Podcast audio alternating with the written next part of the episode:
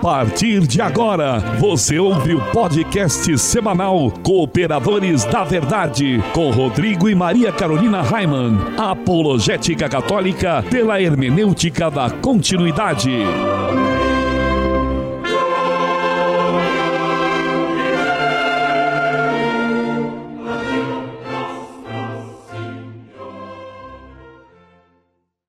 Olá, amigo ouvinte, paz e bem. Aqui quem vos fala é o professor Raiman e estamos começando mais um podcast semanal Cooperadores da Verdade, apologética católica pela hermenêutica da continuidade. Aqui se fala a verdade, custe o que custar, doa a quem doer. Tudo bem, Carol? Tudo ótimo, Raiman. Graças a Deus estamos aqui. E o cooperador de hoje, que temos a graça de receber para o nosso encontro mensal aqui nos estúdios Joseph Ratzinger, é meu amigo e afilhado Peter Martins. Tudo bem, Peter? Tudo bem, padrinho, Carol? Oi, Bom Peter. dia, boa tarde, boa noite a todos os ouvintes. Cooperemos com a verdade. Amém. E em nosso momento de oração de hoje, além de todas as intenções que estão em nossos corações, queremos rezar por todas aquelas pessoas que nos ajudam com doações, os sócios do Clube do Ouvinte, os nossos parceiros das rádios que nos transmitem, os nossos patrocinadores, os nossos ouvintes e todos que acompanham o nosso site ou nos seguem nas redes sociais. Estamos reunidos em nome do Pai, e do Filho, Filho, e do Espírito Santo. Amém. Inspirai, ó Deus, as nossas ações e ajudai-nos a realizá-las, para que em vós comece, para vós termine tudo aquilo que fizermos, por Cristo Senhor nosso. Amém. São Francisco de Assis, Rogai por nós. Pater noster qui es in celis, sanctificetur nomen tuum, advenia regnum tuum, fiat voluntas tua, sicut in cielo et in terra. Pane nostrum quotidianum da nobis hodie, et dimitis nobis debita nostra, sicut et nos dimittimus debitoribus nostris, et ne nos inducas in tentationem, sed libera nos a malo. Amém. Ave Maria, gratia plena Dominus tecum, benedicta tu in mulieribus et benedictus fructus ventris tui, Iesus. Santa Maria, Mater Dei, ora pro nobis peccatoribus, nunc et in hora mortis nostri. Amém. Gloria Patri et Filio et Spiritui Sancto. Sicut erat in principio et nunc et semper et in saecula saeculorum. Amém. Senhor, fazei de mim um instrumento de vossa paz. Onde houver ódio, que eu leve o amor. Onde houver ofensa, que eu leve o perdão. Onde houver discórdia, que eu leve a união. Onde houver dúvida, que eu leve a fé. Onde houver erro, que eu leve a verdade. Onde houver desespero, que eu leve a esperança. Onde houver tristeza, que eu leve a alegria. Onde houver trevas, que eu leve a luz. Ó Mestre, fazei que eu procure mais. Consolar, que ser consolado. Compreender que ser compreendido. Amar que ser amado. Pois é dando que se recebe. Perdoando o que se é perdoado. E é morrendo que se vive para a vida eterna. Amém. E continuamos reunidos em nome do Pai, do Filho e do Espírito Santo. Amém. E nós queremos lembrar que este programa é transmitido atualmente por 15 rádios. E hoje o abraço especial vai para a Rádio Navegantina, aqui do ladinho, de Navegantes, Santa Catarina. Abraço ao grande amigo professor Orlando Navarro e todos os ouvintes da Rádio Navegantina. E no quadro A Vida dos Santos, nós estamos estudando a vida dos papas que foram canonizados. São os Santos Papas. Nós temos o costume de chamar o Papa de Santo Padre, não é mesmo? Mas isso não significa que ele seja santo, viu? Na história da igreja, Carol, nós já tivemos 265 papas. Papa Francisco é o papa de número 266, mas nem a metade deles foi considerado santo, né? Aliás, muito pelo contrário, alguns, hein? É verdade. É, e no programa passado, nós falamos de Santo Ormisda.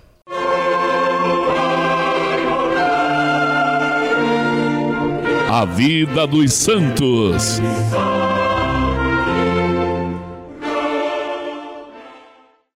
Peter, você sabe quem foi o Santo Papa escolhido para o programa de hoje?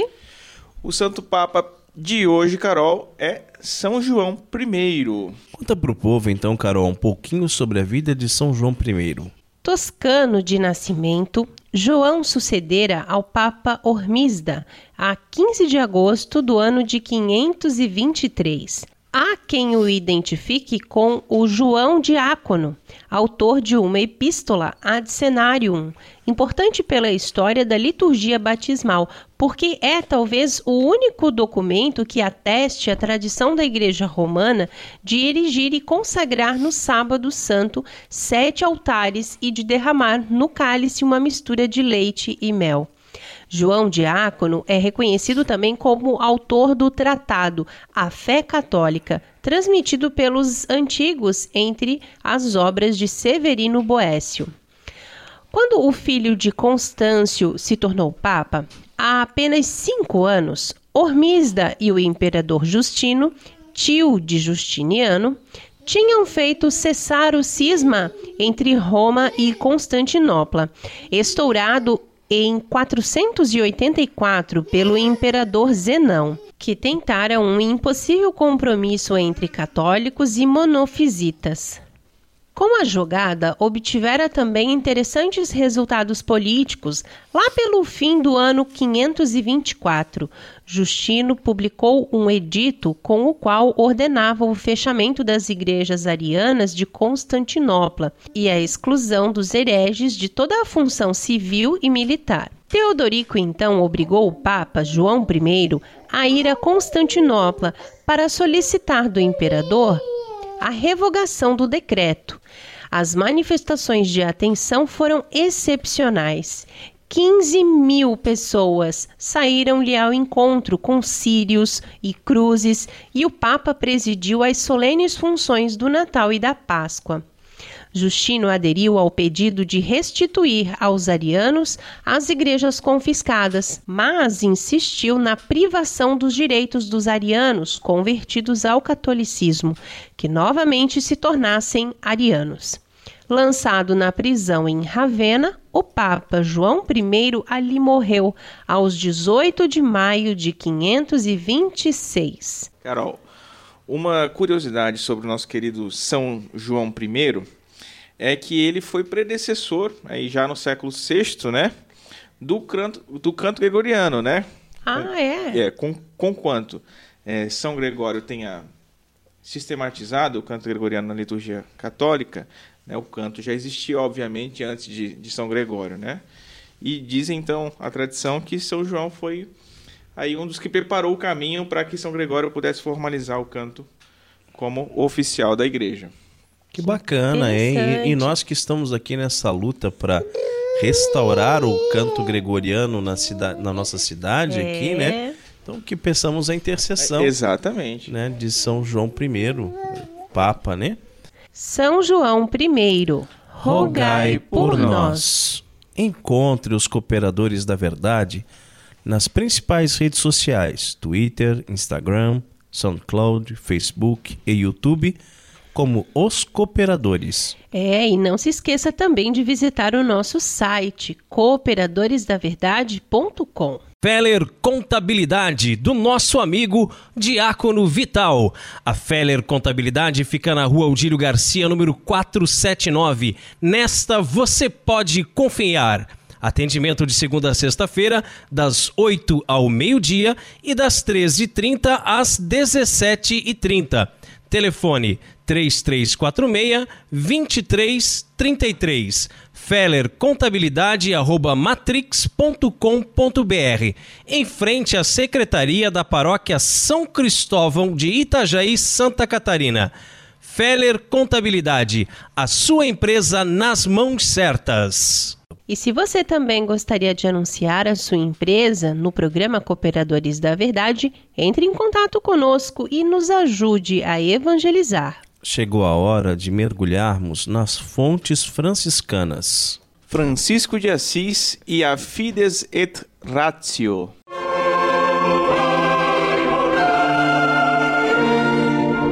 Fontes franciscanas.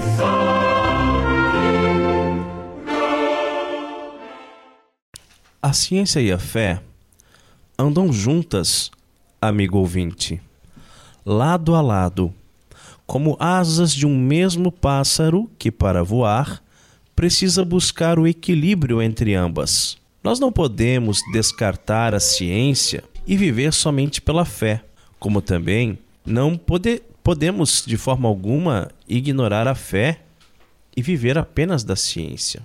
São Francisco de Assis sabia que a ciência era uma coisa boa, um dom que Deus deu aos homens, mas tinha algumas ressalvas, não pela ciência em si, mas pelos homens da ciência. Ele acreditava que muitas vezes a ciência torna as pessoas indóceis, fazendo com que alguma coisa rígida nelas resista aos ensinamentos humildes. É como uma espécie de orgulho. Se eu estudei, se eu domino as ciências, quem é este frade pobre e simples para vir me ensinar alguma coisa? Vemos muito disso hoje em dia, não é mesmo? É verdade. Pessoas que, por terem estudado em grandes universidades, por terem feito mestrado e doutorado. Grande bosta, aceitam, né? É, é claro. não aceitam serem contestadas, né? Elas se acham donos da razão. Muitas vezes aprendemos mais com os mais simples do que com as cadeiras universitárias, não é mesmo? Em nosso país, existem muitas pessoas que têm títulos acadêmicos, mas são analfabetos funcionais, ou seja, não são capazes de pensar, de fazer um raciocínio lógico e vão atrás de contos da carochinha. Francisco gostaria que os homens de grande cultura, quando entravam na ordem, se despojassem de tudo, até mesmo da ciência, para que dessa forma pudessem se lançar despidos aos braços do crucificado.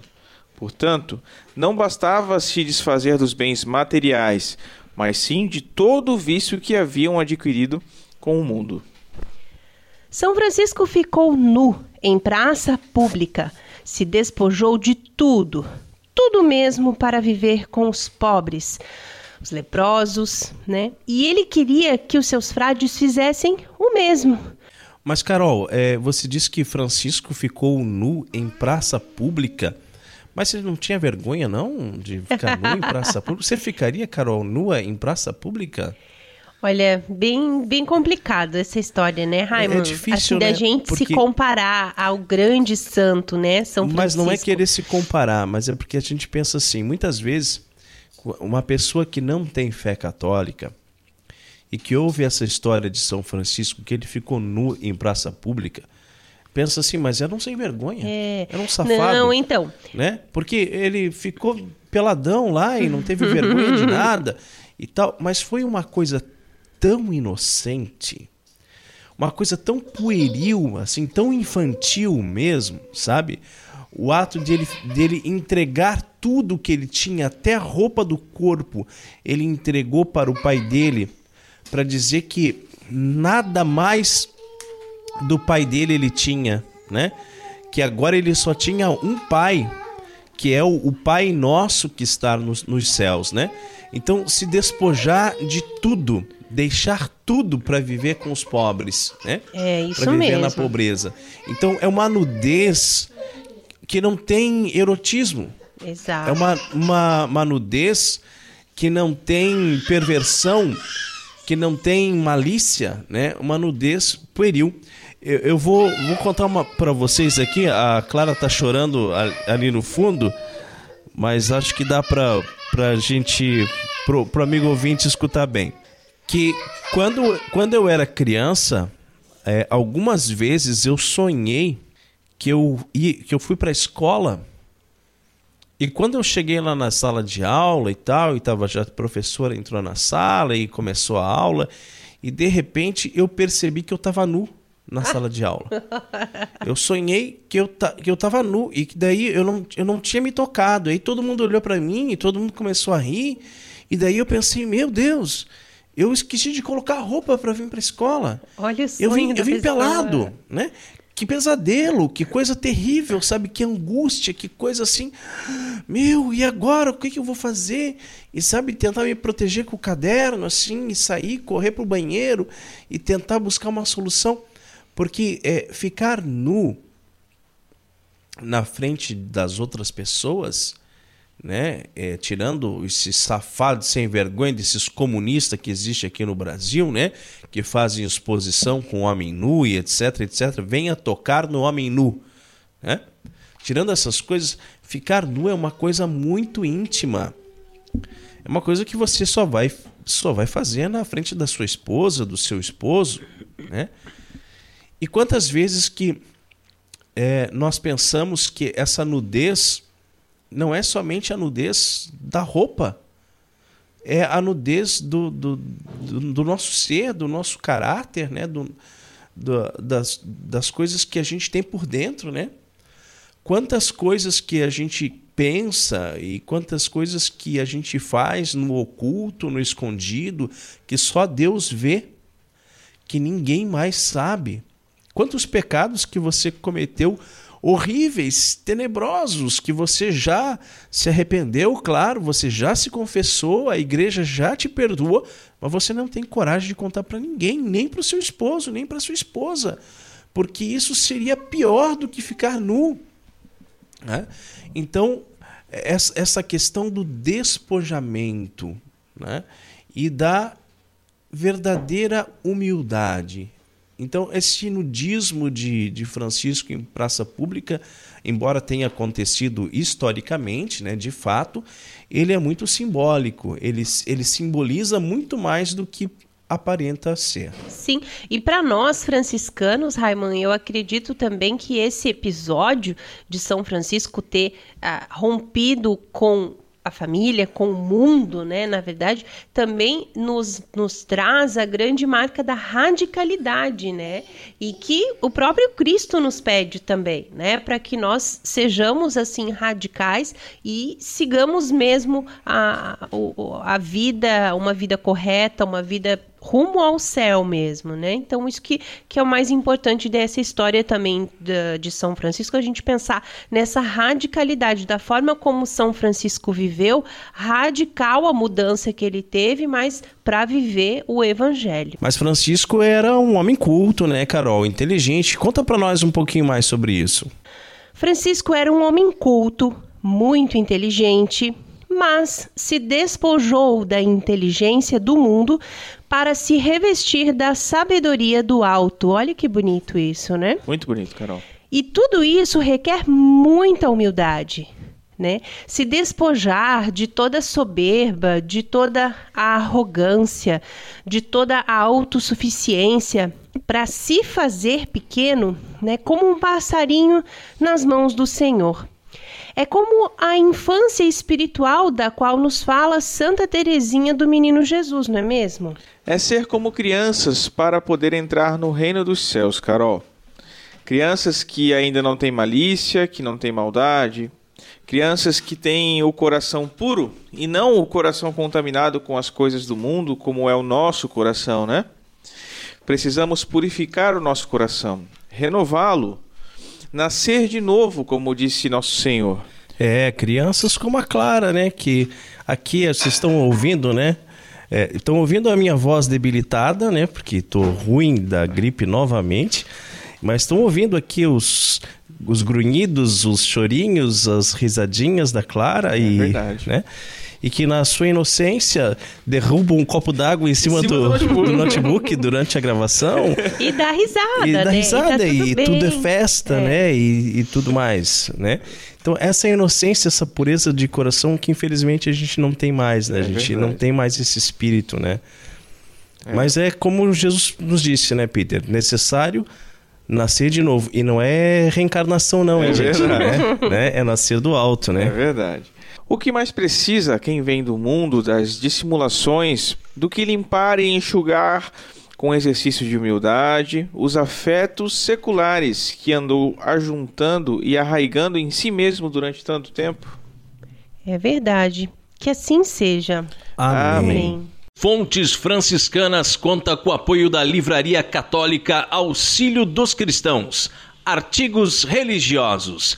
A Livraria Auxílio dos Cristãos fica na Praça Governador Irineu Bornhausen, centro de Itajaí, no estacionamento da Igreja Matriz do Santíssimo Sacramento. calendários, bíblias, livros, artigos litúrgicos, camisetas, cartões, presépios, crucifixos, imagens sacras, CDs, DVDs e muito mais. Telefone 3349-0692. 3349-0692. Livraria Auxílio dos Cristãos. 21 anos de tradição. E com o objetivo de adquirirmos um novo notebook para a gravação de nosso programa, nós estamos fazendo uma vaquinha. É, entre em nosso site, clique em vaquinha com K. O link fica no canto superior direito. Precisamos da sua ajuda para melhor servi-lo. Ou então, se você preferir, pode tornar-se um sócio do nosso Clube do Ouvinte, o Clube do Ouvinte Cooperadores da Verdade.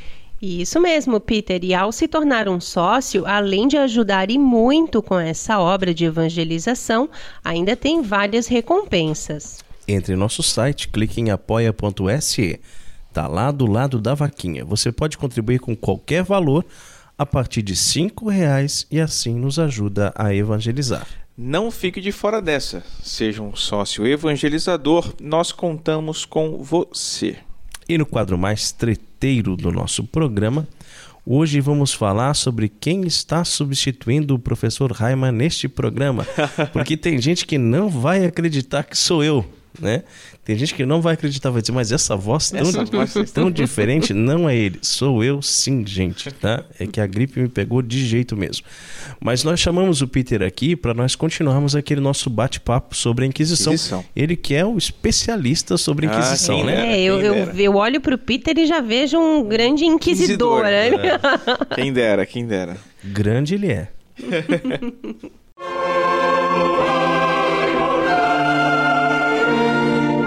A hora da treta.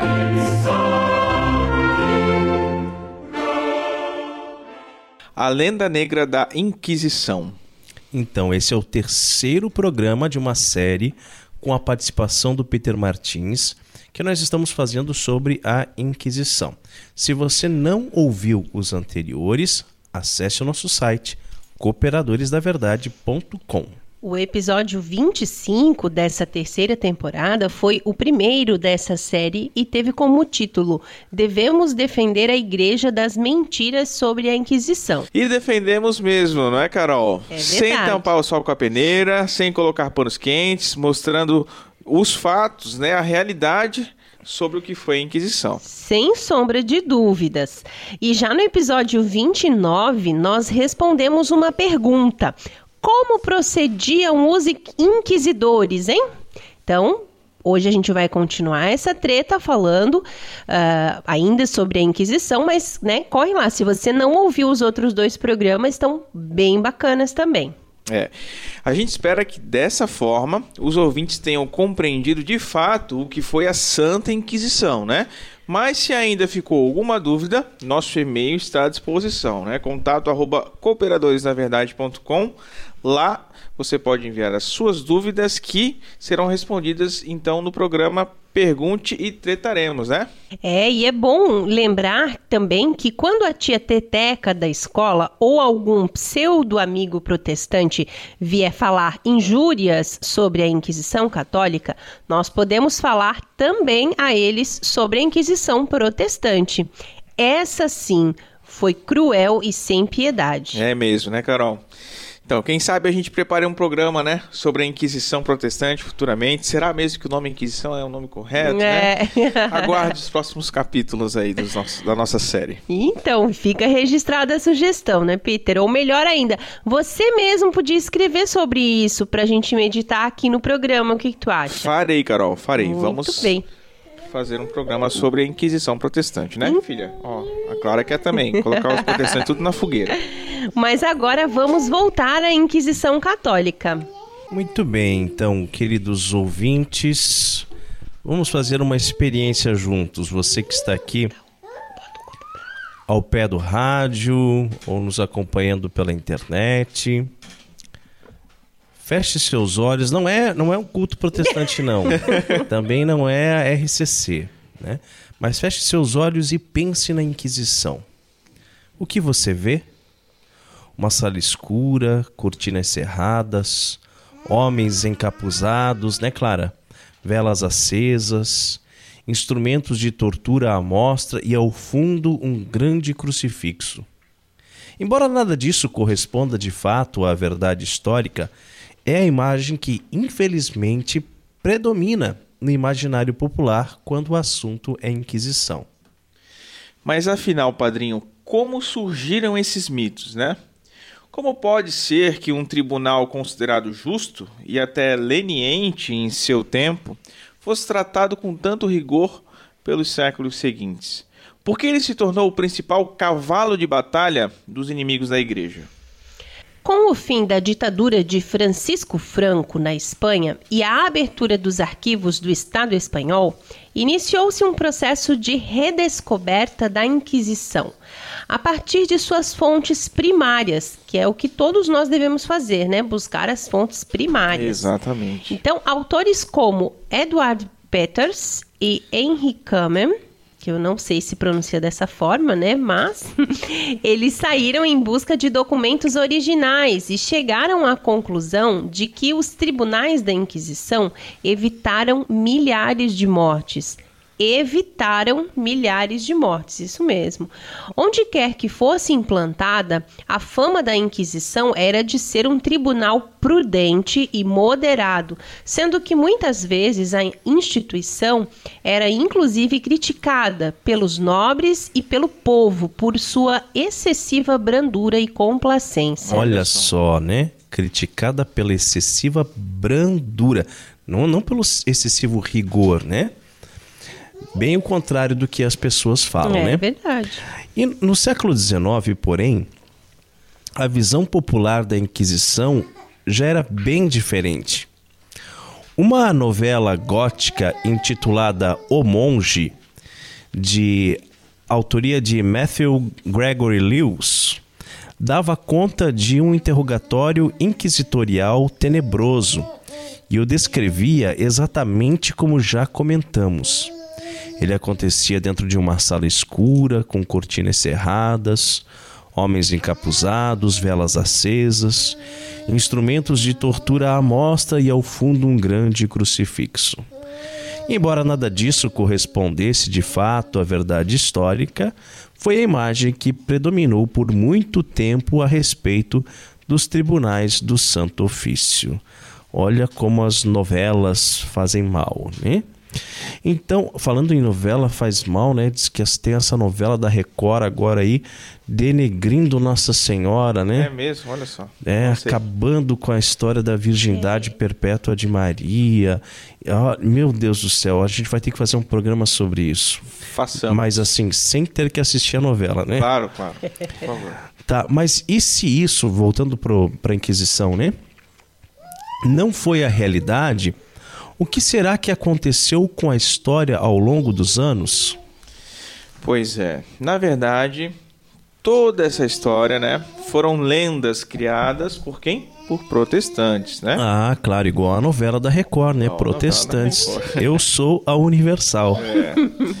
Então, o mito da Inquisição surgiu com o protestantismo, no afã de dar uma origem mais antiga, né, a sua recém-inventada religião, Martinho Lutero, João Calvino e os reformadores, e historiadores protestantes também, né, os grandes responsáveis, afinal, por todas essas lendas negras aí, né?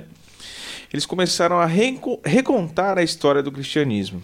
Nessa nova leitura dos acontecimentos, o Império Romano teria aparelhado a religião dos primeiros apóstolos, fazendo da Igreja de Roma o braço direito do imperador. Quem é que nunca ouviu, né? Essa história sim, de que a Igreja Católica sim. foi inventada por Constantino e etc, né? Já combatemos muito isso aqui, Exatamente, né? Exatamente, né? O imperador que matava e perseguia os verdadeiros cristãos, né? Então, que os verdadeiros cristãos, quem que eram? Eram os protestantes, que já existiam naquela já época. Claro. a igreja primitiva era é, protestante. Claro, eles não surgiram em 1517. Ah, só, só, não descobriram ainda se era luterana, se era não, wesleyana, não, se era calvinista. O, o Messias deles iria vir ainda, é. né? Bom, entre a queda do Império Romano e a deforma, né? Os assim chamados verdadeiros cristãos, entre muitas aspas, né, teriam subsistido nas personagens heréticas punidas e excomungadas pela Igreja Católica. Assim, cátaros, valdenses, russitas foram elevados à condição de heróis. Tudo gente boa, tudo É, gente claro, boa. sim, né? Tendo seus nomes catalogados em martirológios produzidos pelos calvinistas, né, por exemplo. É, também foi a partir da leitura protestante que se passou a enxergar os múltiplos tribunais inquisitoriais como uma unidade.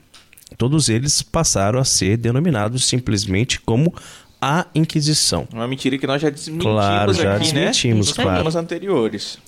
Para se ter uma ideia de como era o preconceito dos protestantes, basta lançar um olhar à Inglaterra e como a história tratou diferentemente duas rainhas, filhas de Henrique VIII. Maria, a católica, filha de Catarina de Aragão, restaurou o catolicismo no país e perseguiu os protestantes. A perseguição, porém, não foi nada espantosa para os parâmetros da época. Quando Isabel, filha de Ana Bolena, assumiu o trono, porém, ela promoveu uma perseguição sistemática aos católicos, punindo como traidores da coroa todos os que fossem fiéis ao Papa. Milhares de católicos foram mortos simplesmente pelo fato de serem católicos, havendo inclusive existido os caçadores de padres.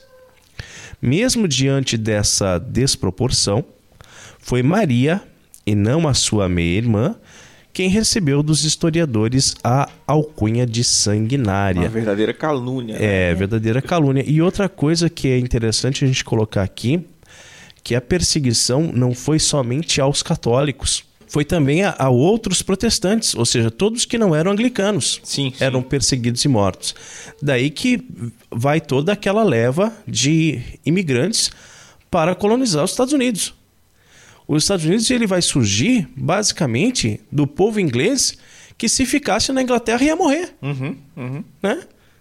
E aí, quem que é a sanguinária? No século XVI, auge das grandes navegações, a Espanha era a nação mais rica e desenvolvida do planeta. Em tal condição, o país não deixava de ter os seus ini- inimigos, aos quais era muito vantajoso fomentar uma lenda negra em torno da Inquisição, que, como já vimos, assumiu algumas peculiaridades em território espanhol. Nos próprios países católicos havia a imagem de uma Espanha atrasada e violenta, impressão agravada pelo fato de o Papa mesmo ter tentado em vão conter o tribunal instituído pela coroa espanhola. É verdade, Carol. Em 1700, essa lenda se aperfeiçoou com a ascensão do Iluminismo, que também foram grandes responsáveis pela difamação à Igreja Católica, né? Junto dos protestantes. É, os pensadores dessa época começaram a ler a história a partir do seu culto idolátrico à deusa da razão, né? Houve na Idade Antiga, na qual surgiram grandes filósofos, e refugiu o pensamento racional, um milênio depois veio a Idade Moderna, na qual eles inauguraram. né? E no meio disso existiu um período de trevas de obscurantismo, a qual eles denominaram maliciosamente de Idade Média. Nesse intervalo situava-se a Inquisição. Nos passos dos protestantes, os iluministas continuaram a tratá-la como uma unidade, responsável por punir as pessoas que ousassem pensar diferente da fé católica.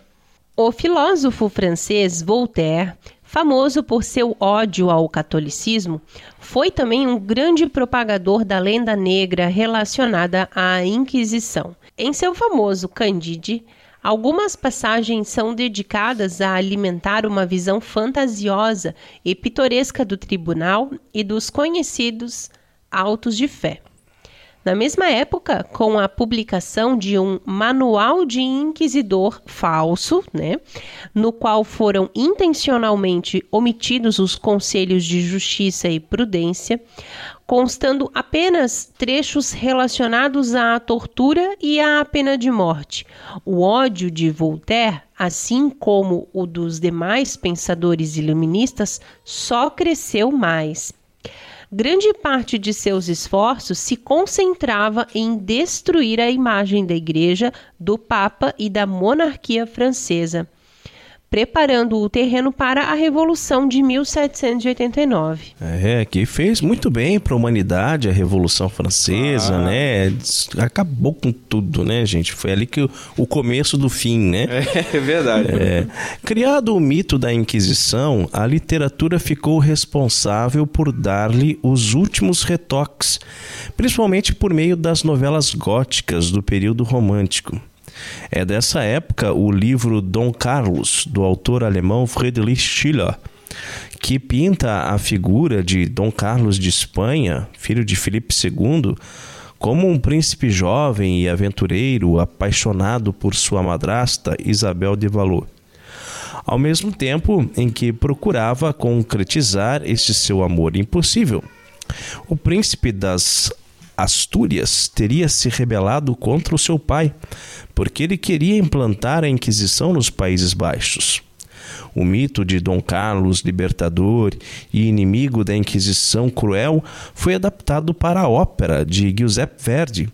Os fatos reais, porém, passavam longe longe dessas fantasias. E o pior de tudo é você chegar à conclusão de que o povo acabou acreditando nessas fantasias. É, é, como se uma pessoa hoje ler ou assistir um filme Código da Vinci e achar que aquilo ali que era verdade, que ah não, porque Jesus teve um caso com Maria Madalena e não sei o que, bababá, bababá.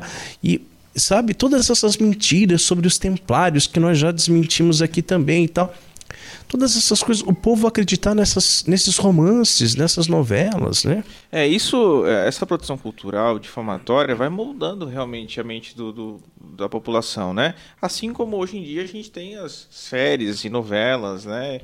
Enfim, que também né, deturpam e vários conceitos que são basilares da nossa É, e se a gente, sociedade. por exemplo, eu e a Carol assistimos várias séries assim de ficção e tal e que são legais, são, são bacanas, são divertidas e tudo mais, mas você tem que ver aquilo com um olhar de que realmente você está vendo uma ficção, né? Porque não, de, de história não tem nada, de fé católica não tem nada, né? Agora, eu realmente penso, às vezes, que de repente um, um adolescente, né? Uma, uma pessoa imatura, uma pessoa que não tem a sua fé bem definida, vai acabar acreditando naquelas coisas, né? Claro. É, no século XIX, o conto The Pit, é, The Pit and the Pendulum, né? O Poço e o Pêndulo, de Edgar Allan Poe. né? Famoso. É, claro. Descreve o começo, é, do começo ao fim, os sofrimentos de um réu nas mãos da Inquisição Espanhola. Ao fim da história, chegou o exército francês para trazer a liberdade, né? O historiador Henry Charles Lea escreveu um livro sobre a Inquisição, que em português foi intitulado Uma História da Inquisição na Idade Média, mas ele também não conseguiu desencilhar dos preconceitos anticlericais que foram embutidos ao longo dos anos nos documentos históricos sobre o assunto. De fato, lendo os eventos a partir de distorções e de juízos errôneos de valor, foram muitos os historiadores que caíram no engodo da lenda negra da Inquisição não conseguindo apreciar, na verdade, a Inquisição a partir do seu verdadeiro contexto histórico. É muita falta de caráter também, é, né? Claro. Das pessoas. É, é, é canalha, né? É, São canalhas. Primeiro, para quem inventa uma coisa dessa, né? E os outros que aceitam assim sem ir buscar, né? A, a verdade dos fatos. Os que aceitam são os idiotas úteis, né? Os palmolengas, né? Mas e quem escreve são canalhas mesmo, cafajestes mesmo, né? Gente sem caráter. É, e muitas vezes é, o povo também não tinha tanto acesso à documentação como tem hoje, né? E o próprio é. clero tal, talvez também não tenha, né? Se, se, se posicionado hoje, numa posição de Mas hoje, hoje o povo igreja, tem, né? né? acesso a tudo, ah, né? A tudo. Tem, é. claro. é, tá tudo a um clique. E mesmo Inclusive, assim. Inclusive os processos é, né, da, da Inquisição você E mesmo acessar. assim continuam querendo acreditar naquilo que lhes convém. Né? É verdade. É, tem gente que ainda acredita no Lula, que acredita na Dilma, imagina, né? Alguém poderia se perguntar qual o sentido de inventar uma caricatura da Inquisição e, no fim das contas, da própria Igreja Católica. A resposta está no ódio do homem moderno à religião. A história do Santo, do Santo Ofício, bem como de toda a era medieval, mostra como não é possível governar um povo sem Deus. Quando ele é destronado, funda-se a religião do próprio homem, que passa a ser a medida de todas as coisas. Em termos práticos, portanto, não há Estado laico. Tirado Deus do centro de gravidade, é o ser humano quem assume o seu lugar, institucionalizando a idolatria de si próprio. Agora, você já percebeu, é, antes de, de falar do, do, Estado laico aqui, já percebeu, Peter, que se o homem moderno ele tem um ódio da religião, ele vai criar uma caricatura da Igreja Católica. Ele não vai criticar o budismo, o islamismo, o hinduísmo, o espiritismo, o shintoísmo, o taoísmo. Cara, são centenas de religiões. Sim por que, que ele não critica as outras religiões e ele critica a Igreja Católica? Porque a Igreja Católica é a única religião verdadeira. Sim. Uhum. Então, se ele odeia a religião, ele vai criticar a única religião verdadeira. Se ele odeia Deus, ele vai criticar a única religião que foi fundada pelo próprio Deus. Não tem não tem outra, né? Agora, voltando à questão do, do, Estado laico, a Igreja Católica ela não advoga que a religião deva, deva ser imposta pelo Estado a toda a população. Nada disso.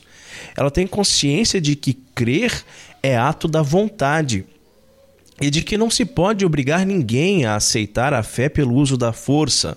Não somos muçulmanos. Sim. Né?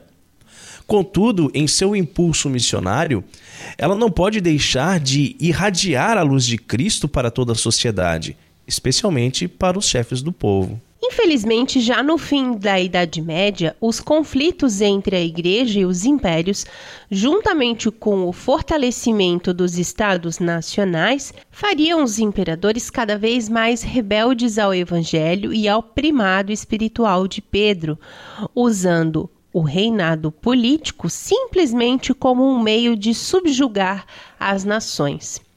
O agigantamento do Estado chegou ao seu ápice no século passado, com a elevação de ideologias neopagãs, cujos líderes eram alçados à qualidade de semideuses.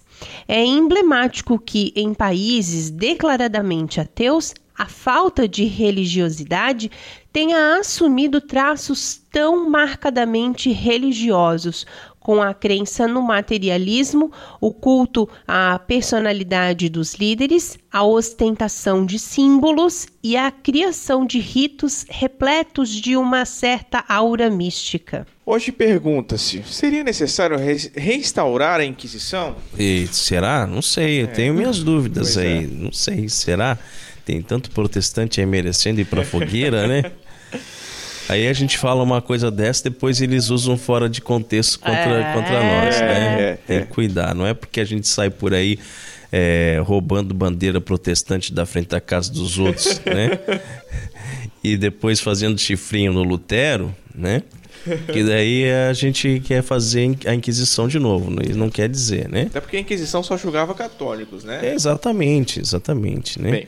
Mas aí o que, que a gente vai julgar na, na nossa Inquisição aqui? Padre Zezinho, Padre Huguinho, Padre Luizinho, Luizinho né? Os, é. os, três sobrinhos do Pato Donald, né? O Joãozinho não tá na história, mas é mais um TL ali também que só sabe falar mal do Bolsonaro, né? Eu acho que tem, olha, vai faltar lenha para fogueira, hein? lenha para fogueira, é verdade. Bom, na verdade, essa instituição não é necessária por si mesma, né? Ela tornou-se necessária em seu tempo para conter a ingerência do poder estatal sobre assuntos religiosos. Os príncipes seculares não têm competência para julgar a matéria religiosa, e quando se aventuram nessa seara, as coisas desencaminham, como foi, por exemplo, o caso da Inquisição Espanhola, né? Absolutamente necessário é que o Evangelho reine nos corações, para que então nosso Senhor Jesus Cristo possa reinar na sociedade, nos estados, nas assembleias e nações. É, e nosso Senhor Jesus Cristo, é, ele reina na nossa nação. Né? A gente percebe que o, o nosso país que nasceu católico, terra de Santa Cruz, ele ainda tem na sua maioria católicos E o outro percentual muito grande são os, os protestantes, os Sim. evangélicos. Depois, claro, temos outras religiões, temos as afro-religiões, e espíritas, e, enfim. Mas até mesmo alguns ensinamentos que são de Jesus Cristo imperam nessas outras religiões também. Claro. Tanto é que pontos muito importantes, como é a questão da descriminalização do aborto, por exemplo, nós estamos em plena concordância. Católicos, evangélicos, espíritas, enfim. Com ações Né? em conjunta. Ah, né, inclusive, né? de, mãos, vida, né? de mãos dadas para defender a vida e vamos dar as mãos para defender a vida e para defender várias outras causas que são do próprio Cristo. Né? Então a gente sabe que eh, os políticos têm os seus interesses, que tudo gira em torno do dinheiro, né? das grandes organizações, né? de, de instituições como a instituição Ford, Rockefeller, etc, etc. Isso tudo é uma máquina muito grande Exato. e que vai movimentar sempre os nossos políticos a quererem ser a favor de, de coisas tais como a legalização do aborto, mas que re- realmente, de fato, assim, ó, Jesus reina no coração do povo brasileiro. Sim. Isso eu não tenho dúvida. Temos divergências doutrinais em outros campos, né? Mas assim que Jesus reina no coração das pessoas, isso sem dúvida. E a igreja, ela não quer o poder político. Né? Algumas eh, personagens podem até se desvairar a ser acomedidas por essa cobiça, né? A, a missão fundamental da esposa de Cristo, a Igreja Católica Apostólica Romana, porém, é salvar as almas, converter os espíritos dos governantes e torná-los pessoas tementes a Deus. Foi assim que a Igreja construiu a civilização ocidental e é também este o caminho para restaurá-la. E o crédito desse texto, que serviu de base para nossa reflexão e toda a treta de hoje, mais uma vez é do site padrepauloricardo.org. E chegamos à hora mais esperada aqui do programa Cooperadores da Verdade. Sim, os puritanos piram.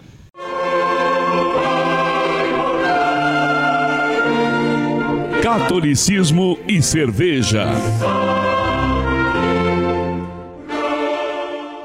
E a cerveja de hoje é uma Redcore intrigante American Wheat Rye. Uma cerveja de trigo e centeio que traz muitos aromas e sabores, uma cerveja leve e refrescante para que você descanse das batalhas do dia a dia. Muito aroma e muito sabor em uma cerveja seca e com baixo teor alcoólico, na base de maltes de cevada, lúpulo e centeio. Preparam o caminho para lúpulos americanos brilharem. Então, gente, é muito aroma, muito sabor. Eu não sei se eu vou conseguir sentir tudo isso, porque como eu já falei ainda há pouco, né, esse resfriado que me, me pegou ah, faz com que a gente não sinta direito, né, os aromas, os sabores. Mas eu tô bem curioso mesmo, porque a Redcore a gente já conhece, é uma cervejaria muito boa. Produz cervejas de grande qualidade mesmo. E eu tô curiosíssimo com esse centeio, Centeio, aí, né? né? Então, o, o tipo, como eu já disse, eu não sei se a pronúncia é essa, né? A, o American Wheat Rye. A graduação, graduação alcoólica é 5,1%. O IBU é 30%. A temperatura é, ideal para consumo é entre 6 a 10 graus. E ela está disponível em garrafas de 500 ml. Harmoniza com hambúrgueres, churrasco, comidas apimentadas e comidas gordurosas. Não tô comendo nada disso, gente. Só canjinha assim de, de galinha, daquela bem, bem sem sal. Oremos. Abençoai, Senhor, esta criatura, a cerveja, que da riqueza do grão vos dignastes produzir, para que seja remédio salutar ao gênero humano. Concedei ainda pela invocação do vosso santo nome, que quem quer que dela beba receba de vós a saúde do corpo e a tutela da alma. Por Cristo nosso Senhor. Amém. Amém. O Olha, cheiro Eu quase não tô sentindo cheiro de nada. Não, bem cheirosa. é cheirosa. Uhum. mas claro, dá- não dá pra sentir o cheiro de centeio, né? Mas o cheiro é bem característico de uma de uma wheat, né? De uma cerveja de trigo. Bem amarga ela, Amarga, uhum. né? Bastante, Diferente. assim, bem, é, bem... É, até eu que não tô sentindo gosto de nada, sinto o amargor. Nossa, é bem amarga mesmo, assim. Uhum. Não, não esperava que seria É. uma amarga. Uma amargor Pois é. que, que, uma que trigo, fica. né? Não, mas é, eu acho que você tá enganado, Peter. Porque ela não é uma wheat beer. Ela não é uma cerveja de trigo. Não é trigo com. Não. Não. Ah, perdão. Ela é, é cevada com Perdão. centeio, né?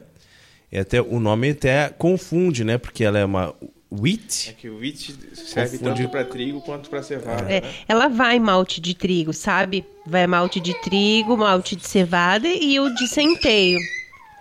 Na Mas receita. é, aham, aqui os ingredientes vai. Mas é uma cerveja escura forte aqui, diz. Não, E daí, quando eu vi- realmente, quando eu esse vi é aquele um- amargor ali de 30 IBU, eu já imaginei que ela já fosse mais amarguinha, né? É. Sim.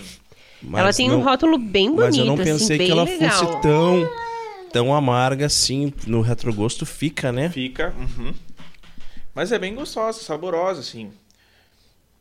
Quase não. Bom, eu não, eu não sei como é que é o gosto do centeio assim, puro, né? Então não tem como Uhum. saber, mas. Não, não- Mas ó, eu, eu vou dizer que apesar de que ó, né, minhas papilas degustativas não estão assim na sua plenitude, mas é um sabor incomparável. Eu não- Eu não, Incomparável, é. consegui, não consegui É. achar É. uma outra que a gente já tenha Isso tomado mesmo. é verdade. Um Né? estilo bem único, assim. Isso né? mesmo, é. Estilo único, exatamente. Assim, uma E é cerveja que, saborosa, né? Saborosa, uma cerveja que, que estaria na minha listinha de compras, né? Não é uma cerveja que eu digo, ah, não vou provei aqui e não vou comprar mais. Não, ela realmente vale a pena. Vale, vale muito a pena. Pra quem gosta de uma cervejinha mais amarga, né? E você que está nos ouvindo agora também sabe fazer cerveja e quer ter a sua obra-prima degustada aqui no programa Cooperadores da Verdade e ainda ganhar uma propaganda na faixa? Entre em contato conosco. Contato arroba cooperadoresdaverdade.com Catolicismo e cerveja conta com o apoio da Beer House Cervejas Especiais. Empório especializado em cervejas nacionais e importadas, com agradável espaço para degustação e inúmeras opções para presentes. Produtos para harmonização, copos, taças, kits e cestas e, é claro, muita cerveja. Aberto ao público de segunda a sexta, das 15 às 23 horas, e aos sábados, das 10 às 22 horas. A nossa missão é trazer o universo cervejeiro cada vez mais próximo dos apreciadores dessa bebida inigualável. A Beer House está situada à Avenida Coronel Marcos Conder, número 950, Sala Térrea, Centro, Itajaí, Santa Catarina. beerhousemkt@gmail.com. Fone 3045 5821. Beer House, a primeira casa cervejeira de Itajaí. E rezemos a Virgem que nos proteja, nos guie e cuide do nosso apostolado. Ó Maria Virgem Imaculada, saudamos-te e invocamos-te com as palavras do anjo.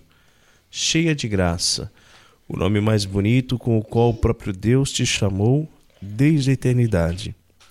Cheia de graças tu, Maria, repleta do amor divino, desde o primeiro momento da tua existência, providencialmente predestinada para ser a mãe do Redentor intimamente associada a ele no mistério da salvação.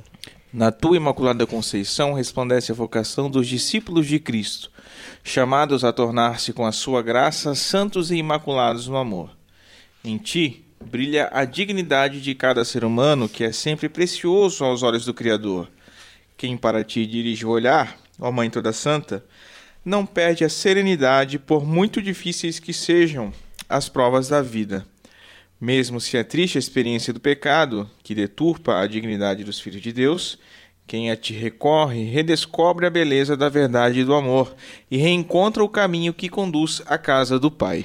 Cheia de graça és tu, Maria, que aceitando com o teu sim os projetos do Criador, nos abristes o caminho da salvação.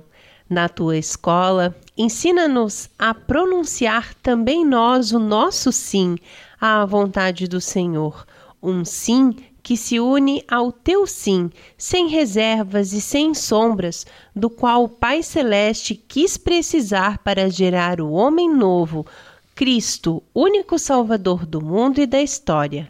Dá-nos a coragem de dizer não aos enganos do poder, do dinheiro, do prazer, aos lucros desonestos, à corrupção e à hipocrisia, ao egoísmo e à violência.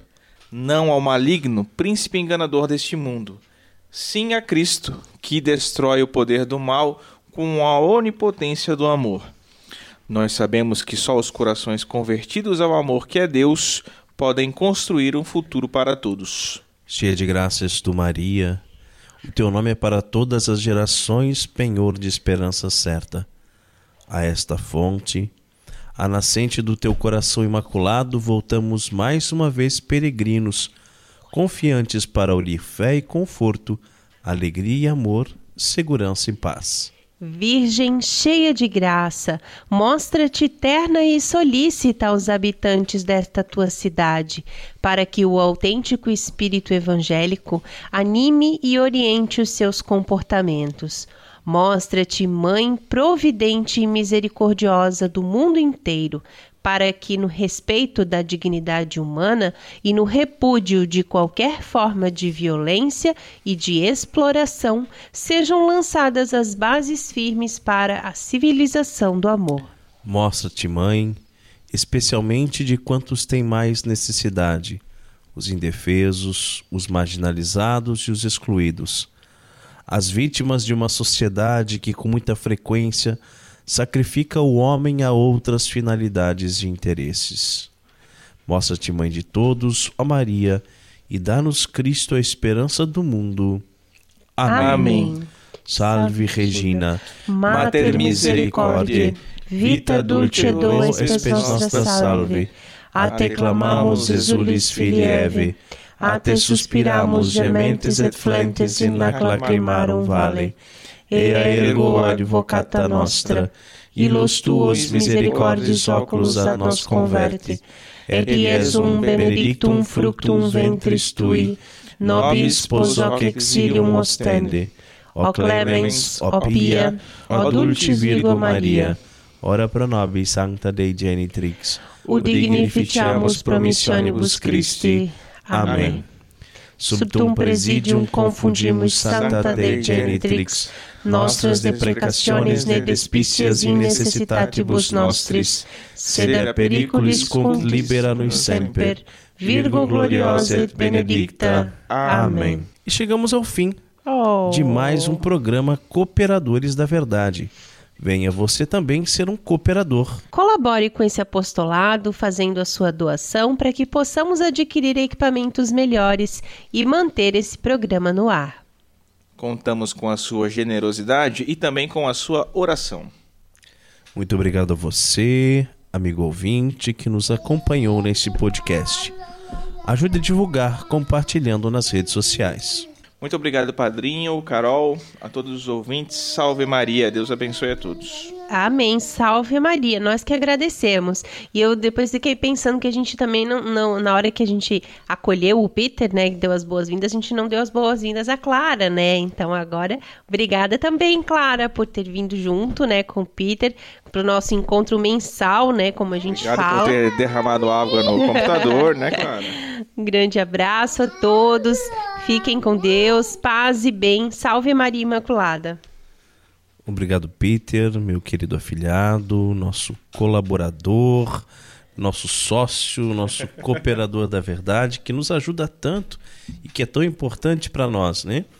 Obrigado. É recíproco, é recíproco. Obrigado, então, a Clara, né? E as suas peraltices e os seus pés na mesa, né? E os seus grunhidos, gemidos e risadinhas e chorinhos, né? Tá com soninho já, Clara? Tá com soninho? Tá. Obrigado, Carol, meu benzinho. Obrigado a vocês, queridos ouvintes. Deus abençoe a todos. Paz e bem.